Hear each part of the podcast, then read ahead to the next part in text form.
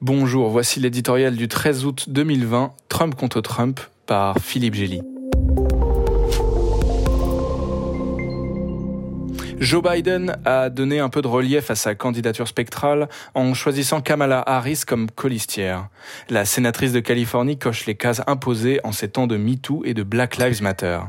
Avec un père jamaïcain et une mère indienne, cette fille d'immigrant devient la première femme de couleur candidate à la vice-présidence.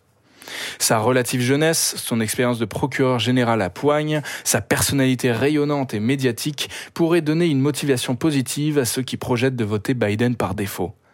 Mais il serait bien naïf d'imaginer que toutes les femmes, les Afro-Américains et les Asiatiques vont se rallier par identification clanique au ticket Biden-Harris. En réalité, tout cela n'a pas d'importance. D'abord parce que le vice-président n'est qu'une roue de secours dans le système américain.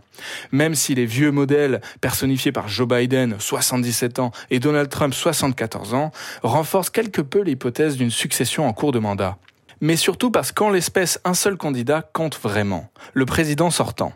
Tout se jouera autour de lui, de sa personnalité hors norme et de son bilan contrasté. La plupart des Américains voteront pour ou contre lui, avec passion ou détestation. Rarement une présidentielle a été portée par une énergie aussi binaire. Le 3 novembre, ce sera Trump contre Trump. Joe Biden est condamné à un rôle de figurant, ce qu'il semble avoir compris. Gaffeur impénitent, il a mis son masque et s'abstient quasiment de faire campagne. Il sait que rien de ce qu'il pourra faire ou dire n'aura l'impact de ce que fera ou dira Trump. Le républicain est à la fois son propre argument de vente et son pire ennemi.